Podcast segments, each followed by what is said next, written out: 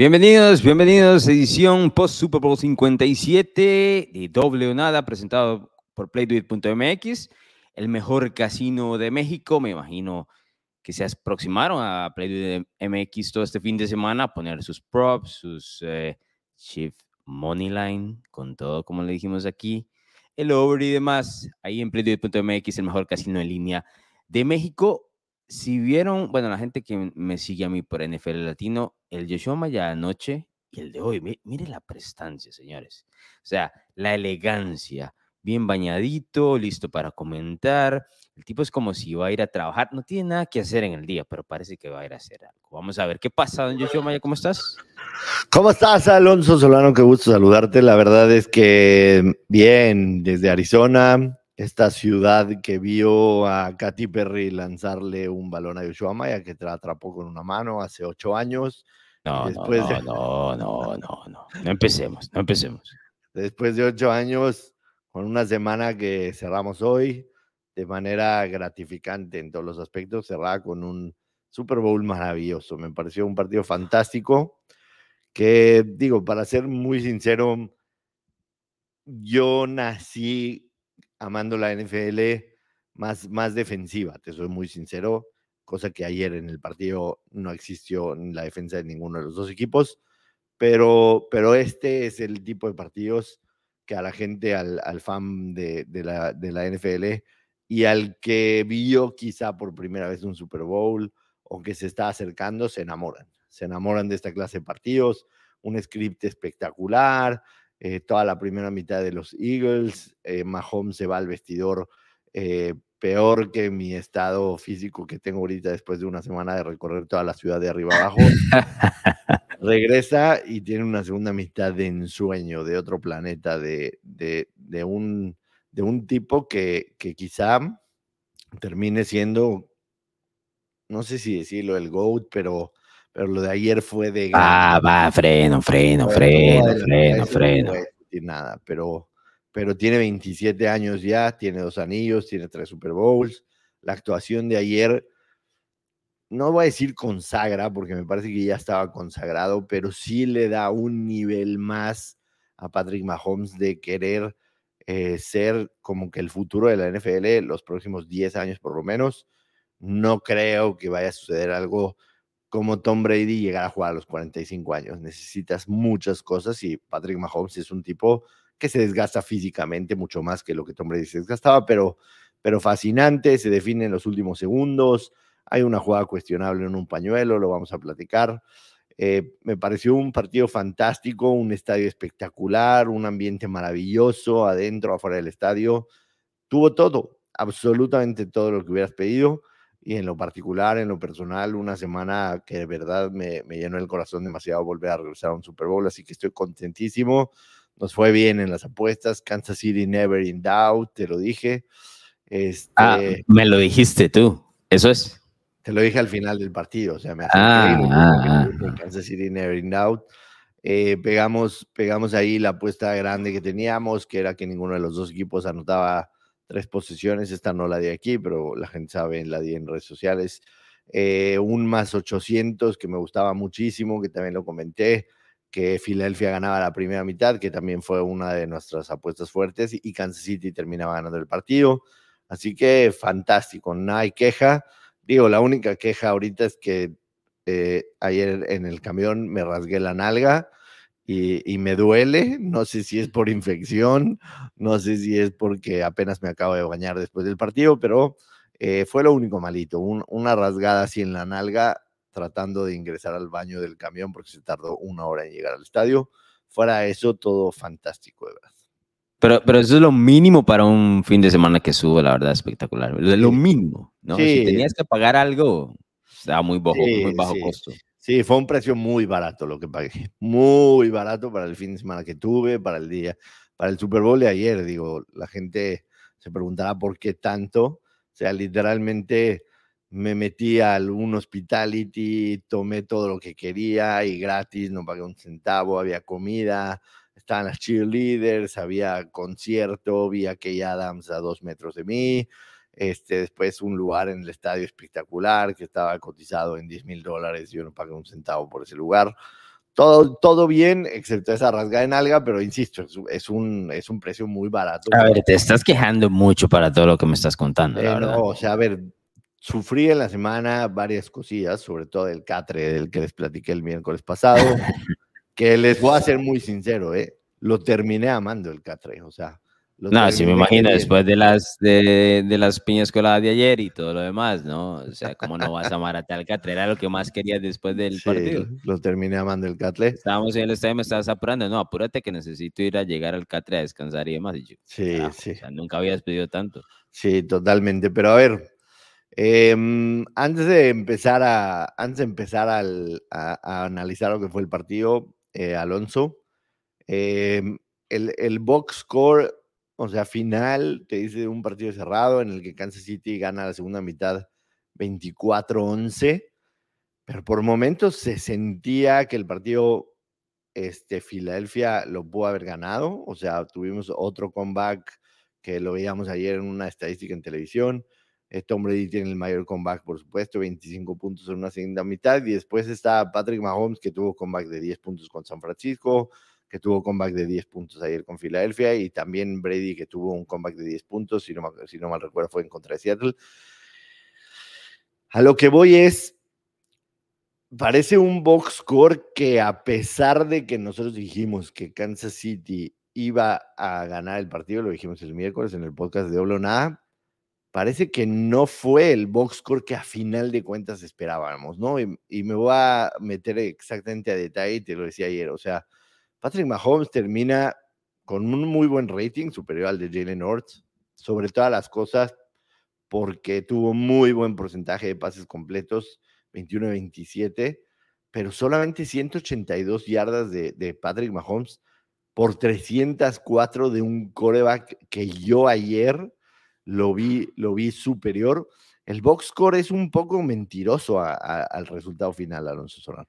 Es difícil de emparejarlo, la verdad, de, porque ves absolutamente todas las estadísticas y sientes el partido en la primera mitad y te quedas con el sentimiento de que Filadelfia fue absolutamente superior. Pasa que en la segunda mitad Kansas City logra emparejar un poco las cosas, le ayuda definitivamente ese fumble de Jalen Hurts y, el touchdown de Nick Bolton a emparejar en temas de marcador, ¿no? Pero cuando ya estamos hablando de, de quién dominó en cada uno de los drives, si, si, te, si notas, por ejemplo, en, en, una situación de box score ya en tercera oportunidad, la cantidad de terceras oportunidades que convirtió el equipo de Filadelfia fue absolutamente absurdo, Maya. 11 de 18 y no falló una cuarta oportunidad y aún así perdió el partido. ¿No? O sea, no tiene sentido esa, esa parte cuando analiza las estadísticas en frío, lo que viste y cómo termina el marcador. Pero Kansas City te hace eso, te mata con muy poco, ¿no? Te mueve el balón con muy poco. La verdad es que eh, para mí deja mucho que desear el tema de la defensiva de Filadelfia, que también es un tema que me gustaría hablar más adelante, porque la verdad es que es, es, una unidad que se le vendió mucho y nos dio muy, muy poco. Y creo que ahí estuvo la diferencia. Dentro del fombo, ¿no? Ese touchdown de Nick Bolton definitivamente eh, es muy importante. Y el hecho de que Kansas City movió el balón las veces que quiso eh, cuando el, partido más lo apremiaba, que es lo que se le pide a los grandes mariscales de campo. Y aquí es donde ajusta precisamente ese tema de Patrick Mahomes.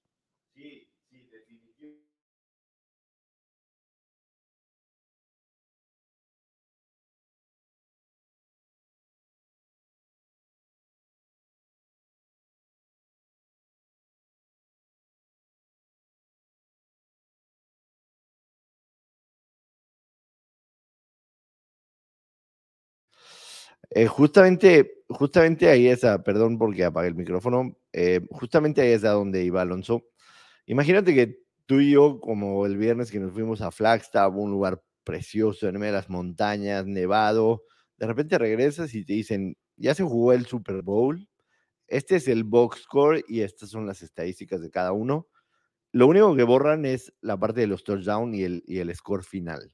Tú ves este box score y te aseguro que dices ganó Filadelfia el partido. Hablabas de los primeros y dieces, 25 de Filadelfia contra 21 de Kansas City. Jugadas, jugadas totales, 72 Filadelfia, 53 de Kansas City, yardas totales 417 contra 340, por pase 302 contra 182. Kansas City eh, superó a Filadelfia en yardas por tierra, cosa que extraña muchísimo, la verdad. Eh, pero hablabas del tema de los, de los primeros y dieces, ¿no? 11 de 18. Tercera oportunidad, tercera oportunidad. Digo, primera, tercera oportunidad, 11 18 contra 4 de 8 de, del tema de, de, Kansas City y las dos cuartas oportunidades convertidas de Filadelfia. Este box score sin ver los touchdowns, tiempo de posesión, 35 minutos de Filadelfia contra 24 de Kansas City. ¿Ves, este, ves, ves estas estadísticas? ¿Ves los, los, este, los stats de los jugadores? Y 10 de 10 veces dices ganó Filadelfia este partido. En la que no gana, tiene que existir una versión de Patrick Mahomes, ¿no? Que es esta. Es la única versión donde no gana. Tiene que existir un mariscal de campo que te haga cosas distintas. Esto y que te ayude un poco el tema de defensa. Si notas, el único, la única defensiva que apareció fue esa jugada, particularmente que es un error de Jalen Hurst, ¿no? O hubo algunas series que fueron los equipos detenidos, pero nada fuera de lo normal, ¿no? De hecho, ahora que, que, estabas introduciendo absolutamente todo el tema del, del, podcast y decías, bueno, este es un partido que, que eventualmente enamora a, a, los aficionados nuevos, y estoy de acuerdo, tomando en cuenta que a mí me faltó el último bocado, ¿no? En los últimos dos minutos, que no lo tuvimos, pero eso lo podremos discutir más adelante. Pero sí, el tema de decir, ya las defensivas, pero a pasear, ¿no? O sea, fueron a pasear Yoshua Maya y las dos defensivas de, del Super Bowl a Arizona, la verdad. Totalmente de acuerdo. las, las defensivas brillaban por su ausencia. A mí el stat que más me llama la atención y hay que darle tremendo mérito es la cero sacks de, de Filadelfia cuando había sido el equipo que estaba cerca de aquel récord de los Chicago Bears en la temporada del 85. No le, no, bueno, le pegaron, sí, un poquito en los scrambles, pero no llegaron a Patrick Mahomes. Y cuando no lo presionas y sobre todo como estaba el tobillo, Patrick Mahomes te va a hacer pedazos y así fue en la segunda mitad.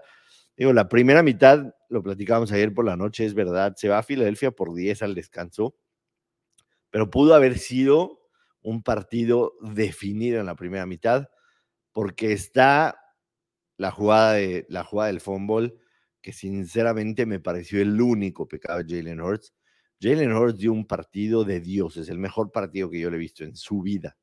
No solamente en las decisiones, los pases, cuando decidió correr. Absolutamente todo lo que hizo Jalen Hurts fue de un coreback hecho y derecho, maduro, en el que hoy los Eagles, a pesar de la derrota, yo ayer vi fanáticos de los Eagles hasta el cansancio mentando madres al final del partido, pero si somos muy sinceros, los fans de los Eagles hoy se tienen que despertar felices de que tienen un coreback franquicia para los siguientes 8 o 10 años. yo no sé si hoy se van a despertar felices. Esperemos a mañana. ¿no? Entiende, el punto, o sea, perder un Super Bowl, yo lo he vivido en carne propia, el otro día estaba más deprimido que no les puedo decir quién, pero, pero, pero sí tienen que saber que, que encontraron, encontraron ese coreback al que llevaban varios años buscando, al que quizá desde Donovan McNabb no habían, no habían tenido, y McNabb no les dio ese Super Bowl. Yo creo que Jalen Hurts en la NFC, como pinta ahorita, va a tener, va a tener oportunidad de, llegar a este juego grande. Insisto, el primer cuarto, fascinante. Primera serie ofensiva, 75 yardas. Jalen Hurts termina anotando por él mismo y responde inmediatamente Kansas City con un, con un touchdown em, con Travis Kelsey. Después viene la de AJ Brown, que te preguntaba, tú lo, tú lo tenías muy cerca en la posición en la que tú estabas sentado, yo estaba casi del otro lado.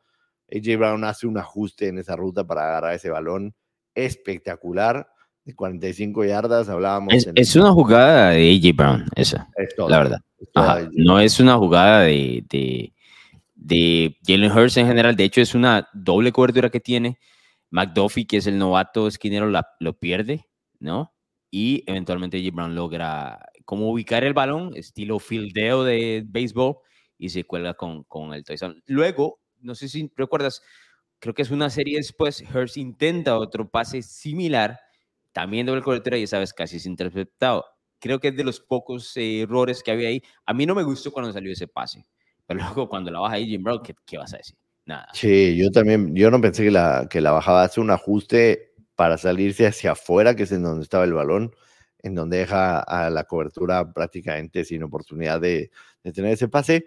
Y después viene esta jugada que es clave, el fumble, en donde se empata 14 el partido, que sin de no haber existido, no hablemos que, que Filadelfia terminara esa serie con una anotación, simple y sencillamente que hubieran eh, avanzado algunas yardas y después patear el balón, quizá el outcome del partido hubiera sido distinto, porque a pesar del fumble, Jalen Hurts se arma otra serie de 75 yardas con 12 jugadas impecable, y antes de irse al descanso, anotan tres, pero hay una recepción ahí de, de Devante Smith, en donde primero se marca completo y al final de cuentas los oficiales dicen que no fue, muy cerrada, muy cerrada. Hubieron jugadas muy cerradas esa una, la de Dallas Gethert en el cuarto cuarto, muy cerradas, pero a lo mejor si no hubiera sucedido el fumble y los hubieras, evidentemente no existen, nosotros tengo que decir yo, y se queda bien, se queda marcada como se marcó en el campo la de Devante Smith, la ventaja de Filadelfia a la mitad podía haber sido, si me apuras, fue de 10, de 17 puntos, de 16 puntos,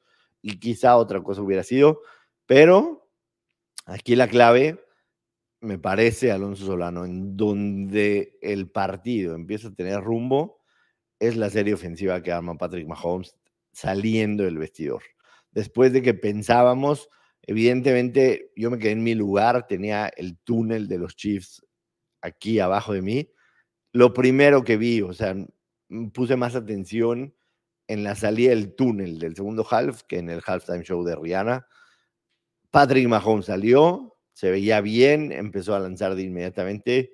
Dije, este güey es un superhumano, es un superhumano y la serie ofensiva que arma para, para regresar que, termina culminando Pacheco con un touchdown de una yarda. Esa, esa fue la señal de que, güey, o sea, Mahomes no lo vas a sacar de este partido ni fracturado de nada. No, porque si notas, primero fue una serie absolutamente imponente, ¿no? Desde todo punto de vista, pero si notas a la vez, en el momento en que, que ves lo dominante que ha sido Filadelfia a través de, toda la primera mitad, ¿no? Y los drives sostenidos que tuvo durante la primera mitad, dice, no, este partido debería ser una completa paliza en este momento. Tal vez no completa paliza, pero sí con una ventaja importante. Y cada vez que volteabas a ver, estábamos a un touchdown, tres puntos, ¿no? O sea, el partido siempre estuvo ahí para Kansas City. A pesar del gran dominio, Kansas City respondió lo suficiente en los momentos ideales y con eso le alcanzó para llegar al último cuarto, que está la, parte que por lo menos cuando vimos las predicciones yo, yo me atreví a decir, si llegamos al último cuarto, yo le voy a poner mi dinero al 15, ¿no? Es ahí donde se, se suponía la diferencia, que Jalen no hizo nada para herir a su equipo, ¿no? O para jugar en contra, absolutamente nada y me quedé con las ganas de verlo en los últimos dos minutos, intentar llegar ya sea al field goal o ganar el Super Bowl por la llamada que tuvieron los oficiales y demás.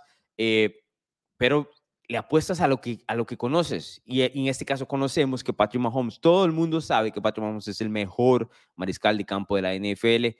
Y, y, por ese tipo de cosas se llega a sentar no solo en la liga, lo mencionabas con el futuro de 10 años, sino que ya tiene un puesto en el panteón de la historia de la NFL, quitando absolutas leyendas que acabaron ya su carrera, Maya. Y Mahomes apenas está en su quinto año como titular. Es, alucinante, pero es digno de reconocer y, y de admirar, la verdad, de, parte de, Mahomes. Esta para mí es la siguiente eh, dinastía. No tiene que ser igual a la de New England, ni mucho menos, pero yo creo que vamos por ahí, la verdad. Sí, sí, estoy mayor de, mayormente de acuerdo en eso o sea, para llamarlo, para llamarlo una dinastía, ahorita me cuesta trabajo, sobre todo por lo que viene, lo hablamos ayer por la noche, Mahomes ahorita va a tener que competir durante los próximos años con Josh Allen en la AFC, con Joe Burrow, con Justin Herbert, va a tener que competir mm, con corebacks que van a quedarse mucho tiempo en esas franquicias, ¿no? Y que están buscando absolutamente todo. La AFC nos va a mantener felices de la vida los próximos 10 años y sí creo que para llamarlos una dinastía me cuesta trabajo. También creo que por eso a Mahomes le va a costar mucho. pero hace 10 minutos me estaban vendiendo a Mahomes como el casi el GOAT y todo lo demás. A ver, a ver, a ver, a ver. Lo es, lo es, lo es. Pero. ¿Lo es qué? ¿Qué lo es? O sea, lo es lo que quieras, como te lo vendí, un Superman, un superhumano, un extraterrestre. No, no, no, yo esa parte lo entiendo, esa parte te la compro. Lo que me estabas diciendo era que ya, o sea, que cuidado si puede alcanzar a Brady, o sea, van, si eso, si eso va de la mano, estamos hablando de un tema de dinastía, de otra manera no puede suceder. Es que, es que dinastía no solamente es Patrick Mahomes, son los Chiefs. O sea, estás hablando de los Chiefs, por supuesto que liderados. Pero tú sabes cómo es esto. A ver, ayer, ayer Tariq Hill, que evidentemente ya no estaba en el campo, o sea, termina yéndose y traen a dos jugadores por ahí. Sky Moore es uno y Kadarius Tony. Sky Moore tuvo un touchdown, Kadarius Tony tuvo un par de jugadas que, fueron claves en el partido, sobre todo el regreso de 65 yardas, que es el regreso más largo de, un, de una patada de despeje en un Super Bowl, que terminan siendo factores, ¿no? Tú sabes lo, complicado que es mantener un equipo competitivo durante muchos años. Ah, si, si, hablamos particularmente de los Chiefs, a pesar de que se fue Tyreek Hill y otros cambiecillos por ahí, se renuevan, se renuevan con defensivos de primer año, se renuevan con este par de jugadores que evidentemente sus contratos son bajos. No veo un equipo que sea menos potente o menos fuerte o menos contendiente el año que entra de lo que fue este año, te soy muy sincero, o sea, se ven intactos. No, de hecho saltan como favoritos de una vez en, las, en la línea de apuestas, ¿no? Para repetir. Pero, por ejemplo, Travis Kelsey es un, es un, es un, es un es un fenómeno, la recepción que hace bajándose hasta abajo a dos centímetros del pasto me parece inhumana para un tipo de ese tamaño de Travis Kelsey, pero él Hay dos tipos en la historia de la liga que hacen eso nada más. eso es. nada, más. Sí, porque Tony González lo podrías poner en el top 3 de Alcerraz, pero Tony González no bajaba. No, ahí abajo no. ahí abajo no llegaba. No ahí abajo. Ah, y hasta ayer yo no sabía que Travis Kelsey llegaba ahí abajo tampoco. no, impresiona. esa recepción que pocos la mencionan es una cosa de locos para saber lo que es Travis Kelsey. Pero a lo mejor Travis Kelsey le quedan dos o tres años siendo un Tyren muy físico que bloquea, que le pegan y todo eso. Y Travis Kelsey puede ser ese jugador al que Patrick Mahomes vaya a extrañar a su retiro. Con el tema de Tyreek Hill, por momentos en la temporada pensábamos, ahorita parece que encontraron las maneras de seguir haciéndolos. Y obviamente tienen un coach fascinante, que ayer la conversación durante todo el día, Jay Glazer de Fox sacó una nota diciendo que a lo mejor Andy Reid pensaría en el retiro después del Super Bowl. Andy Reid al final dijo que no. Pero Andy Reid es mi abuelito, lo amo muchísimo. O sea, Andy Reid tampoco creo que le queda mucho. Y ayer el factor Andy Reid, Alonso Solano, fue importantísimo. O sea, lo que hizo Andy Reid en el segundo tiempo, la manera de atacar a la defensa de Filadelfia, fue clave para que pudieran ganar ese partido. Entonces, para hablar de una dinastía me cuesta trabajo decirte, lo pintan para hacer, para poder hacerlo, definitivamente, definitivamente. A ver, Maya, pero no estamos tan lejos, la verdad, porque es que yo siento que tal vez lo estás viendo de una manera equivocada. No, no, estamos, de lejos, no estamos lejos. Pero no, pero tal vez lo estás viendo como si, como si yo estoy diciendo que los Chiefs van a dominar 20 años como lo hicieron los Patriots. No es, no lo, yo no lo veo de tal manera. Lo veo como que pueden dominar en los siguientes 4 o 5 años y con eso eh, recaudar una cantidad de, de Super Bowls como para que este periodo sea considerado la época de los Kansas City Chiefs. Eh, no esa, se igualen directamente a, a, la dinastía de los Patriots. Esa, esa te la compro, esa te la Eso compro es total. por ahí donde Ok, voy, ¿no? la, la dinastía de los Patriots quizá es la dinastía, ¿sí me explico? O Quítale sea, el quizá, quítale el quizá. es la dinastía, o sea, la dinastía de las dinastías, y no estoy hablando en la dinastía, estás hablando de una dinastía y si te la compro al 100%. Ahí, ahí iba, exactamente. Me parece perfecto que lleguemos a un acuerdo. Esta, esta semana hemos encontrado maneras de entendernos tú y yo. que anteriormente nos costaban trabajo, pero, pero sí. Y, y el partido en el cuarto cuarto, eh, primero el, el touchdown de, de Kadarius Toney, que es una jugada muy de Andy Reid. Hoy en la mañana veía un video de que esa misma jugada la hizo Doug Peterson, que es, un, que es uno de los, de los alumnos de Andy Reid, se las hizo a los Eagles cuando los Jaguars se enfrentaron a los Eagles.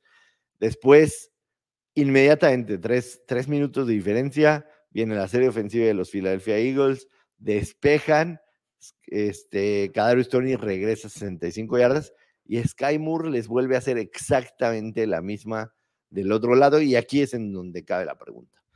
Aquí es en donde todo lo que hablamos la semana pasada sobre lo que había enfrentado Filadelfia en la temporada toma sentido. Aquí es en donde te das cuenta que a Filadelfia sí le costó enfrentar a un rival de este tamaño, ¿no? Sí le costó el hecho de tener a un equipo bien dirigido, con armas explosivas, con un coreback inteligente que te puede hacer absolutamente todo. Aquí es en donde Filadelfia no pudo nunca frenar una serie ofensiva clave de los Chiefs para poder tomar el mando del partido. Porque a pesar de que después de esas dos anotaciones que son una calca, nada más de diferente lado, ellos tienen una serie ofensiva muy buena, pero cometieron un grave error que normalmente se comete, dejaste tiempo a Mahomes para que hiciera lo que tenía que hacer en una serie ofensiva. No pudieron frenar cuando debían de haber frenado. Para mí la clave es la primera serie ofensiva de la segunda mitad, porque ahí frenando y anotando tres tú o anotando siete, quizá ya pones el partido la mitad en el bolsillo, pero sí, Filadelfia y su defensa se vieron muy bien, beneficios mayormente por el calendario que enfrentaron en la temporada. No vieron a un Patrick Mahomes esta temporada, Alonso Solano. ¿Quién fue el mejor coreback que enfrentó Philadelphia todo el año? ¿Quién fue? ¿Dak Prescott? Cuando el otro lado no jugó Minshew. Correcto, cuando no jugó Jalen Hurts. Digo, cuando el otro lado no jugó Jalen Hurts. Sí, puede haber sido, puede haber sido eh, en este caso Dak. Yo estoy de acuerdo en esa parte porque tal vez eh, en el sentido de que, de que la, la defensiva de Filadelfia venía con estos números no, bastante inflados eh, ante rivales, eh, podríamos decir, pobres, ¿no? Pero que se, que se ponían en contexto eh, dentro del mar que ya mencionaste contra los Bears, creo que estaba contra los Bears del 84 y del 85, ¿no? que son de las defensivas, prácticamente la misma unidad, ¿no? nada más el tema de, de, las actuaciones un poco diferentes, pero dos de las defensivas más importantes en la historia de la, de la NFL, bueno, la 85 es el estándar por, por default, ¿no? y yo sí creo que ok, tal vez no te compre la idea de que no los vimos, porque creo que la narrativa, si notas, cuando lo hablamos, la narrativa fue completamente al otro lado. Dijimos, no sabemos si Jalen Hurst va a responder en el momento grande, ¿no? Ese era ese lado. Nunca se nos ocurrió, eh, la defensiva no va a detener, ¿no? En este caso, a, a, a, quien tenga enfrente, en este caso, Patty Mahomes, ¿no? Eh, nunca pensamos en esa situación. Sin embargo, mira lo que sucedió. Al final, el calendario revela, ok, sí estaba inflado el equipo de Filadelfia. ¿A dónde está inflado? No del lado de Jalen Hurts, del lado defensivo, es, es curioso. Totalmente. La verdad es que así lo pensamos nosotros. La, duda era Jalen Hurts. De hecho, alguna de las apuestas que recomendé era el under de 239 yardas que lo, pulverizó, ¿no? Em, la, la, defensa definitivamente que quedó a deber muchísimo la defensa de Filadelfia. Me parece que del todo no estaban preparados para, el partido, para lo que podía haber venido esa segunda mitad. Tenían que haber calmado el juego, tenían que haber... Fueron cuatro series ofensivas, cuatro series ofensivas de los Chiefs en la segunda mitad y en las cuatro anotaron. En la última de ellas, el, el gol de campo, la serie ofensiva con la que se acercan tiene una jugada clave, la escapada de 26 yardas de Patrick Mahomes, como estaba ese tobillo, a final de cuentas era, güey, lo que me quede al tobillo, lo que quede de infiltración ahí, me la tengo que jugar, es el Super Bowl, ya después me volveré a infiltrar para ir a Disneyland y después a reposar con mi hermano, que es muy este, peculiar, con mi esposa y mis hijas. Tiene una hija y un hijo, ¿no? La hija estaba ayer, el hijo creo que, que nació hace poquito. Sí, es, más chico, mucho más chico. Em, pero hay una jugada que se discutió mucho y sobre todo se discutió en redes sociales y la primera pregunta que me hiciste es cómo la vi. Yo te voy a decir una cosa, o sea, no me parece que esa, esa jugada haya definido el partido, que estoy hablando evidentemente del holding de Bradbury a Juju. No me parece que haya definido el partido de esa jugada. Maya, ¿cómo no definir el partido si es tercera oportunidad? es tercera oportunidad, Maya. No me parece. Ahí, ahí efectivamente se termina el partido. no hay otra jugada más. A ver, o sea, sí la termina, pero de todas maneras estaban, estaban en zona de field goal y nadie te dice que Filadelfia lo iba, lo iba a empatar o lo iba a dar vuelta. No, pero quieres saber eso, quieres verlo. Queda un minuto 54 segundos con timeouts. ¿Quieres ver eso? Eh, Me explico, efectivamente en ese momento se termina el partido, la jugada que define el partido, que hay un montón de otros factores, pero hasta ese momento estamos empatados y es la que no le da ningún otro chance a Filadelfia. No hay quite ahí. Ahora, si me dices, pusieron un field goal y, y no sabemos si Jalen Hurts va a regresar, está bien, pero eso lo queremos averiguar. No tuvimos la oportunidad de averiguarlo. Entonces, efectivamente, esa jugada termina el partido y Yoshua Maya. Entiendo, entiendo el punto, pero tenía que haber algo después. Tenía que suceder algo después que no sabríamos si iba a suceder. Que queríamos verlo, queríamos verlo todos, quizás sí, pero no, no es la, la, la jugada que, tenía, que te define en ese instante quién va a ganar el Super Bowl. Tenían que suceder. Maya, si define la jugada quién No gana el Super Bowl. No estoy de acuerdo. No ¿Por estoy de qué acuerdo. no estás de acuerdo? estoy de Eh, acuerdo. Así, inmediatamente es primero y diez. Lo, lo único que tienen que hacer es dos hincarse dos veces, field goal, se acaba el partido. No, había, ya Philadelphia no tenía timeouts, no había cómo parar, se acaba el partido inmediatamente ahí. Todo el mundo, todo el planeta que hay fútbol, Joshua Maya, que es fútbol americano, en- entiende de eso. Entiendo el fondo de lo que estás Ahora, diciendo. Tenía que suceder algo después. O sea, para que, para que, para que realmente se volviera a empatar el partido o le diera vuelta a Filadelfia, tenía que suceder algo después. ¿Qué iba a suceder o no? No sabemos. No nos dieron chance, por eso te estoy diciendo que efectivamente termina el partido ahí. Entonces sí define el partido Maya. bueno, y- define. Ahora, que yo te diga que Filadelfia va a regresar y va a ganar el partido, eso es mentira. O sea, yo no te, yo no te puedo asegurar esa parte. Yo quería averiguarlo. Ni brother. tú ni nadie. Pero está bien, entiendo, entiendo el fondo de, de lo que estás diciendo. O sea, técnicamente lo que dices es, es correcto, pero particularmente en la jugada. Bradbury dice al final que jaló a Juju Smith-Schuster. Jaloncito, jalón grande, él mismo lo acepta en el vestidor. A Nick Siriani le preguntan en la conferencia de prensa y dice, él es el trabajo de los oficiales, lo hicieron, quizás estuvo bien, quizás estuvo mal, pero nosotros no perdimos por esa jugada. Ellos fueron al final de cuentas mejor en el partido, aceptando quizá esa segunda mitad muy mala que, que dio su equipo.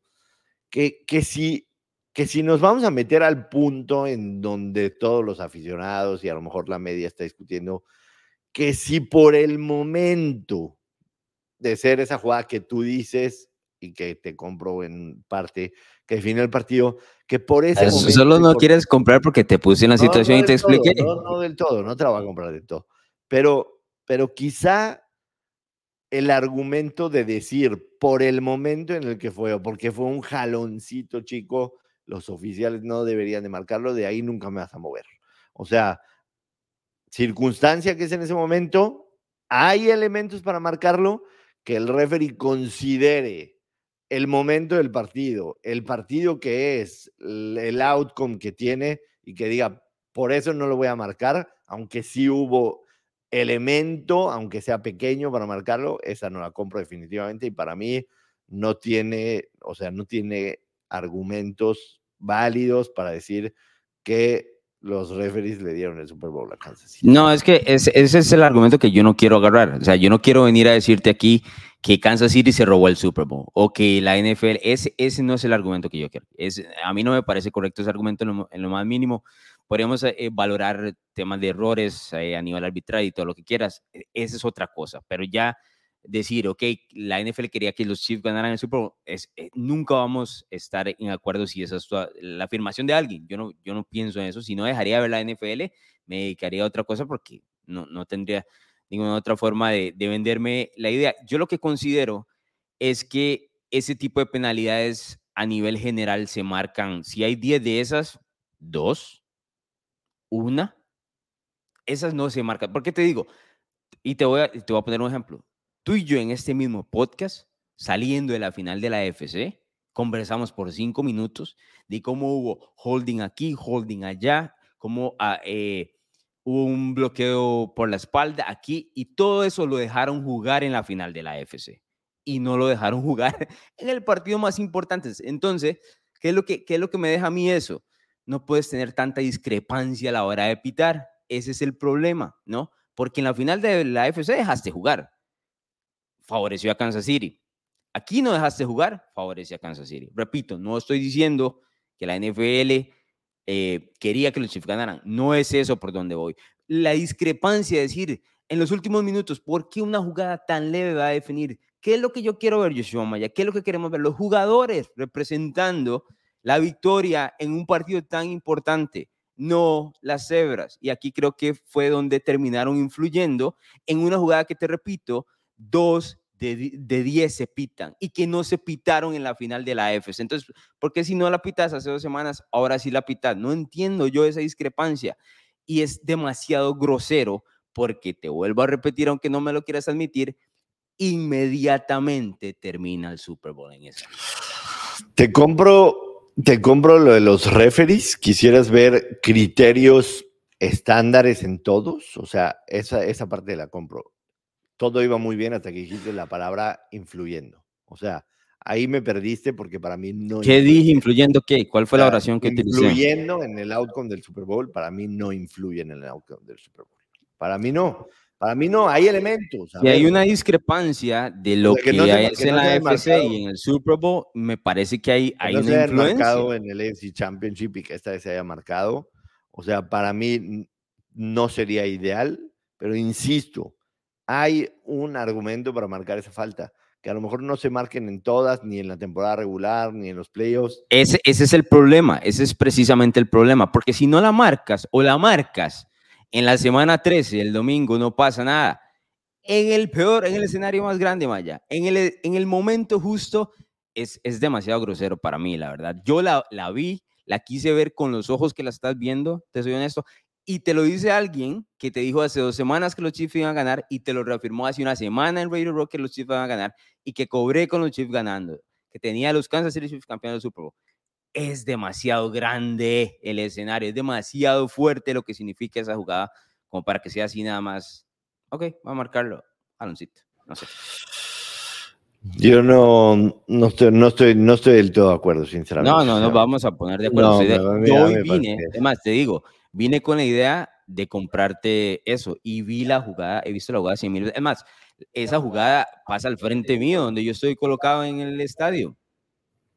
O sea, nunca, nunca. Lo, que sí creo es que nosotros y los aficionados la hacemos más de pedo que los mismos jugadores. Te soy muy sincero. O sea, ellos, ellos aceptan de alguna otra manera. Pero, eso es lo que usualmente hacemos. Para eso estamos ah, aquí, para conversarlo. De otra manera, si no existiera este tipo de criterios y desacuerdos. A nosotros nos gusta incendiar. Nos gusta incendiar. A ver, no incendiar por incendiar, ¿no?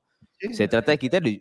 Tú la ves de una manera, hay una gente que la ve igual, igual que tú, yo la veo de otra manera nada, nada de lo que yo diga va a cambiar el escenario, ni va a cambiar la historia, ni mucho menos. Aquí hay un momento grande para celebrar los Kansas City Chiefs. Lo que hicieron en el Super Bowl 57 ha sido absolutamente magnífico, la verdad.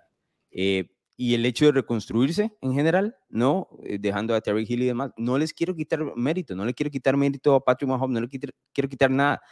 Es particularmente porque estos últimos tres minutos estamos discutiendo sobre esa jugada, es, son tema de criterios y ahí muere nada más. Conclusiones del Super Bowl.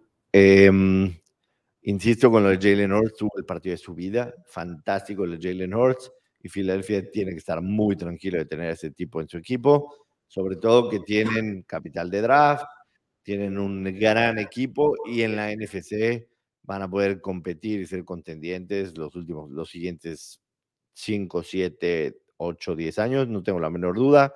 Patrick Mahomes es un superhumano eh, lo hablábamos el, viernes en esa carretera linda que agarramos. Si se retiraba antes del partido, Patrick Mahomes era Salón de la Fama. A sus 27 años iguala en anillos a grandes nombres como Eli Manning, Peyton Manning, eh, quien quieras supera a Aaron Rodgers ya en cuestión de... a Drew Brees también, a Brett Favre. Correcto. Em, y, y, le, quedan, le queda mucho por delante a Patrick Mahomes para seguirnos fascinando. Andy Reid me parece el mejor coach de la NFL, aunque no lo hayan premiado como tal. Me parece sin duda alguna hoy el mejor coach de la NFL. El Super Bowl vuelve a ser fantástico. Arizona, Arizona tiene eso que, que nos regala Super Bowls espectaculares, ¿no? Espero, espero que la NFL lo contemple para regresar pronto, porque pues, a mí me pasan cosas lindas acá. Y, este, y, y además no, sí, sí, lleva, suerte con la, con la ciudad, la verdad. Nosotros que cubrimos todas las semanas del Super Bowl, digo, esta vez ustedes más que yo, porque yo anduve de huevón, de turista un poquito más. Em, e, es una semana cansada en el que exiges tu cuerpo demasiado a lo que estás acostumbrado, vas de aquí para allá, caminas como nunca en todo el año, etcétera, etcétera, pero esperamos esa cereza en el pastel, que el partido sea, sea fascinante y, creo que tuvo el cierre de la semana, que al final de cuentas es el partido, nos deja un sabor de boca total y absolutamente espectacular. Y, finalmente, este, que digo, no tiene nada que ver con el partido, que se termina hoy la temporada de la NFL, pero pinta para ser uno de los off-season más este, novelescos, con grandísimas historias que podamos recordar en la historia reciente. No sé si Rogers ya salió de su cuarto oscuro, no sé. No creo, no creo. Eh, el tema de Lamar Jackson, ya se habla desde ayer que los Ravens piensan taguearlo, que yo te lo decía desde, desde antes.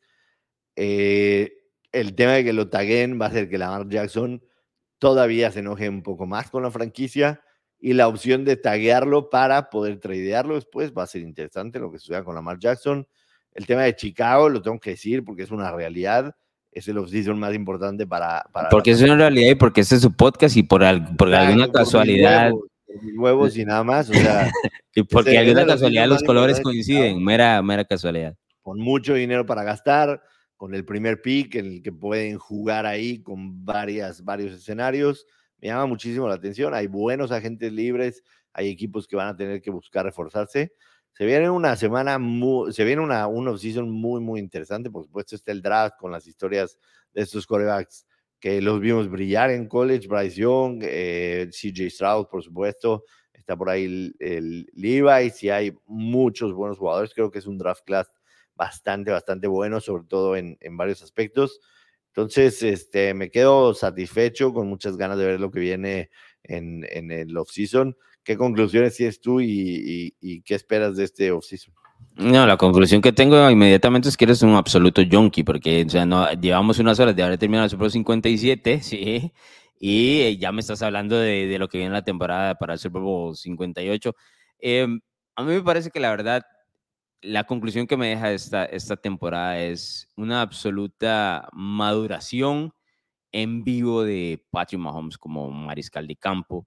Eh, porque este, este año Maya no estaba para Kansas City, la verdad. Saliendo de, del trade de Tyreek Hill, eh, saliendo de que no firmaron, por ejemplo, a Tyron Matthew de vuelta, nadie se acuerda de eso, ¿no?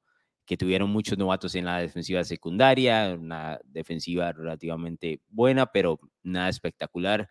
Y aquí ganaron otra vez, ¿no? Y me parece que existió esa maduración de Mahomes de tener paciencia y decir, ok, no tengo a Travis Kelsey, no tengo, no tengo el bombazo de, de, de Tyreek Hill, pero tengo aquí a Juju, ¿no? Tengo los checkdowns que, por ejemplo, la gente mucho se burlaba de los checkdowns de Tom Brady en su manera. No, esa es la manera inteligente de madurar, de encontrar, de decir, la defensa me dio esto, tengo que tomarlo. Y lo vimos ya por fin en, en, Mahomes en este 2022. Anteriormente habíamos visto el Mahomes espectacular, el precoz, el que no lo podían detener porque tenía todas las armas. Aquí no tenía todas las armas, tenía un buen equipo, pero ganó porque él llevó a su equipo al siguiente nivel, de la mano de su entrenador, porque no le puedo quitar a Andrew que es fantástico. Los dos se merecen, uno al otro.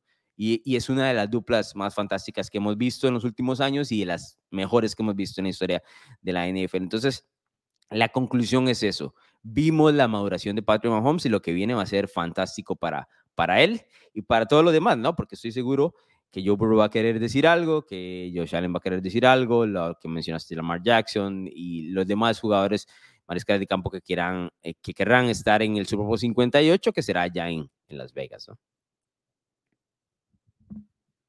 Sí, sí.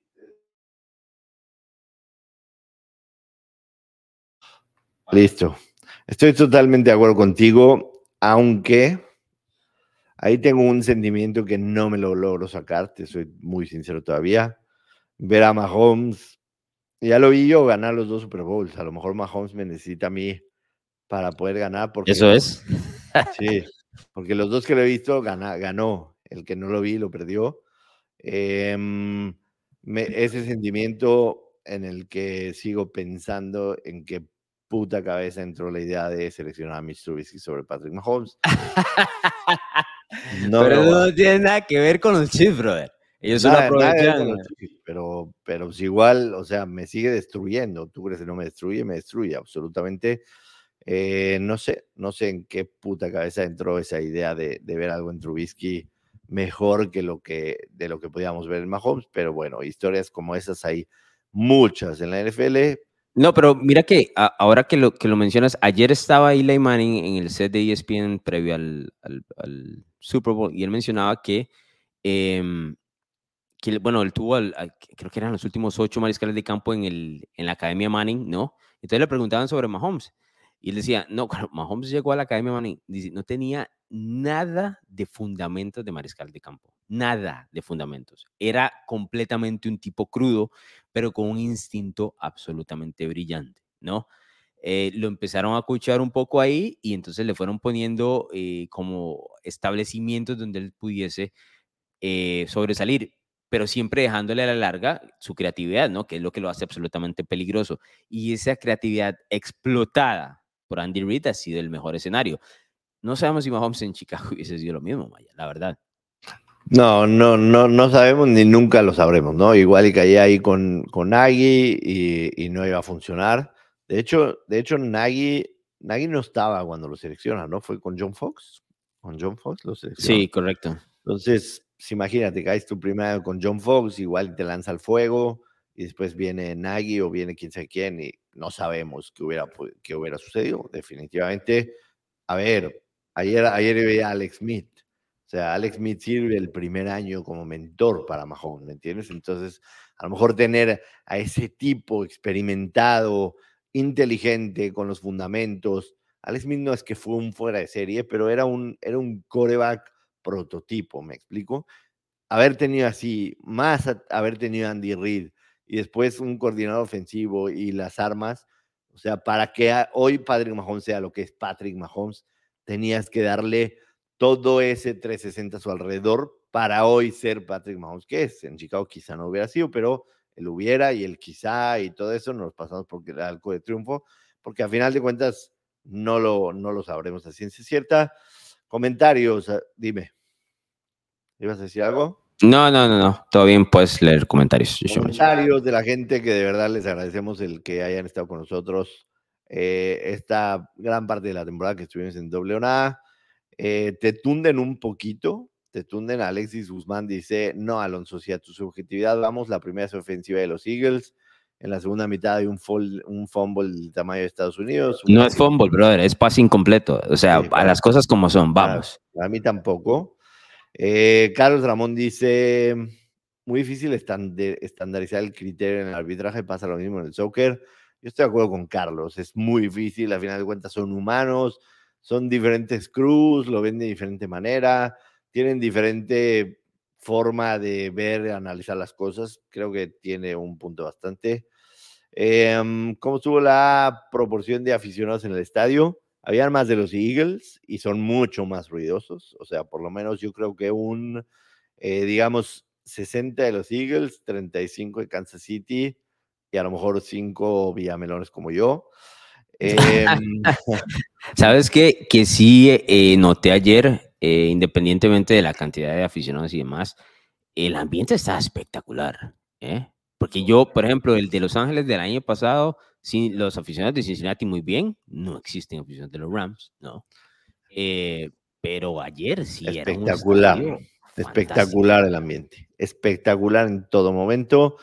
Manolo Manríquez, que le va a los Chiefs y le mandamos una felicitación porque su equipo es campeón. ¿Qué va a pasar con doble o nada?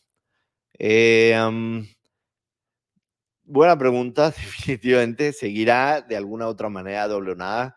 Eh, estamos trabajando en algo que va a ser mucho más grande que doble o nada.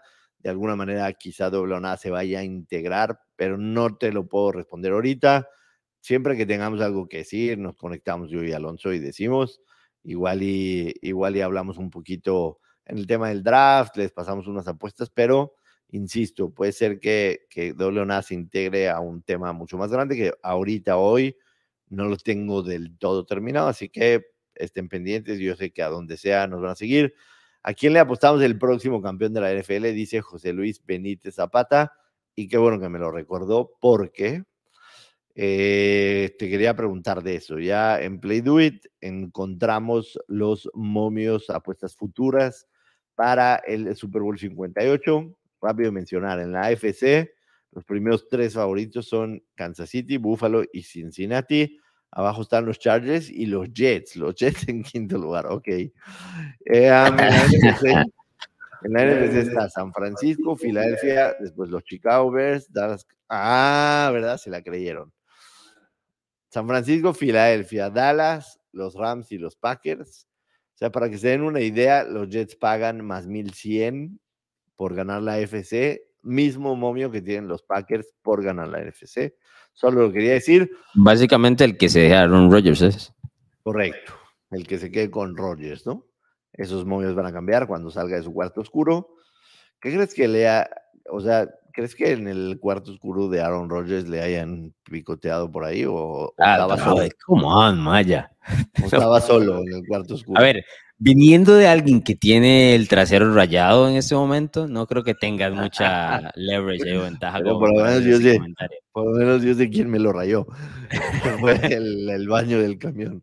A ver, momios para el Super Bowl 58, Alonso Solano. Te voy a decir los top 10 que están en la lista en Play Do It. Kansas City es favorito, va más 540.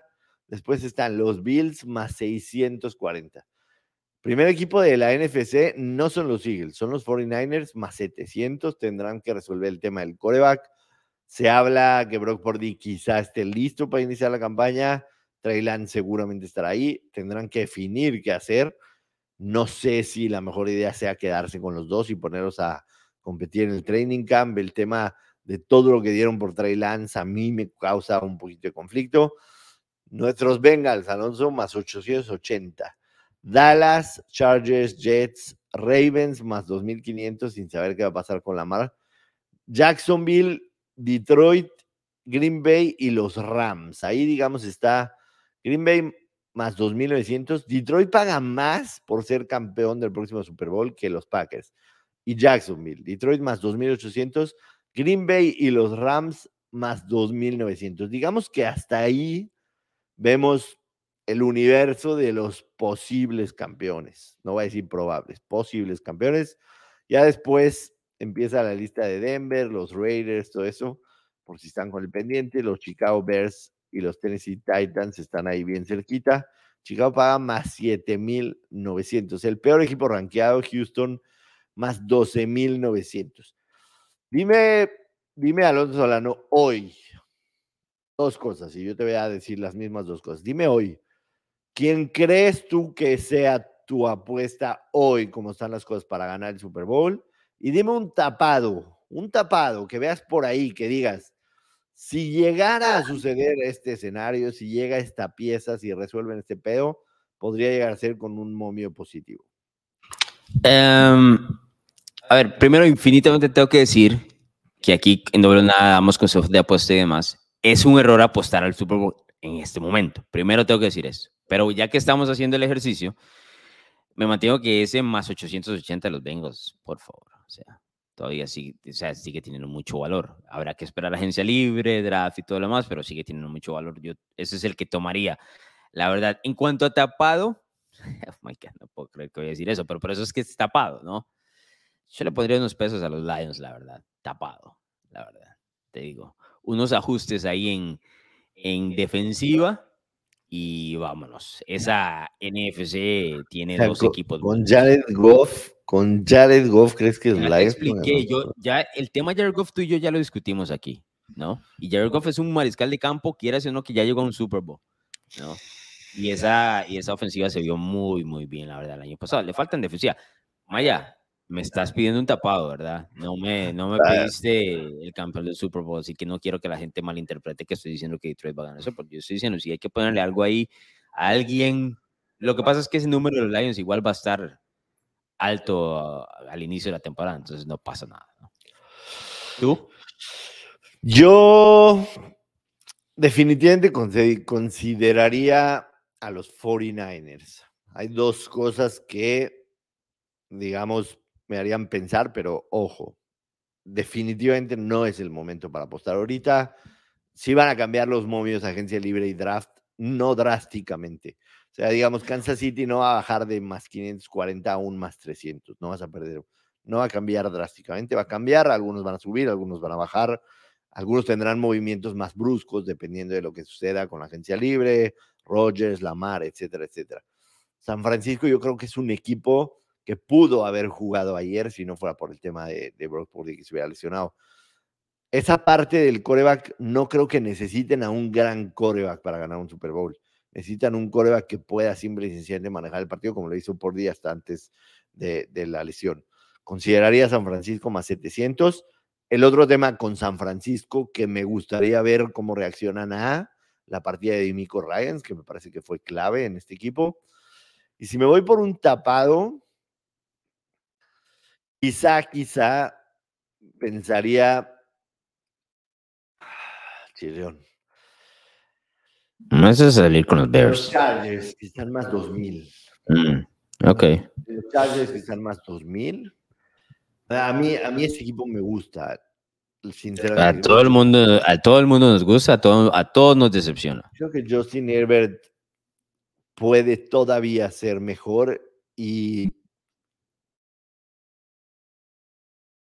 el, el tema del cocheo, pero creo que, creo que pueden embalarse y competir, teniendo otra vez de regreso la defensa sana. Creo que tienen un, equipo bastante, bastante construible con unas pocas ediciones para ser contendiente, aunque evidentemente la FC con Mahomes, con Josh Allen, con Joe Burrow y con Herbert no va a ser nada, nada, nada, nada sencillo. Alonso Solano, eh, decirte de todo corazón este, que me dio tremendo gusto compartir esta semana contigo, con Bruno, que también estuvo aquí del equipo de NFL Latino. Me la pasé fantástico. Eh, no sé cuántos Super Bowls hemos estado juntos. Yo he venido a, cubrir siete, creo que hemos estado en cuatro. Sí, como cuatro, creo. Cuatro de ellos. Me la pasé fantástico contigo. Este, hablar de NFL. A ver, a ver. 49, 50. 49, 50. 53. 53. ¿No fuiste en Houston? Eh, no, 53.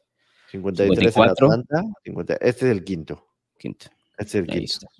Eh, me la pasé fantástico, la verdad. Eh, nos, eh, independientemente de que nos estemos madreando todo el día, que me digas que no 80 veces, este, creo que nos, nos conjuntamos muy bien para hacer este contenido que la gente aprecia. Gracias a todos por sus mensajes, por escuchar el podcast, por vernos en YouTube. Los mantendremos al tanto de que viene, pero eh, lo que les puedo asegurar es que de nosotros no se van a deshacer fácilmente, así que seguiremos dándoles lata. Gracias, Alonso Solano. Un placer haber estado esta semana contigo, con Bruno, haber compartido con toda la gente y a lo que sigue, a lo que sigue, que se vienen muy buenas cosas. Así es, una muy buena temporada baja en la NFL que vamos a comentar en alguno de los eh, espacios. Recuerden darle like al video en YouTube y por supuesto cinco estrellas en Spotify. Nos escuchamos en la próxima. Gracias por acompañarnos en esta temporada 2022 de la NFL.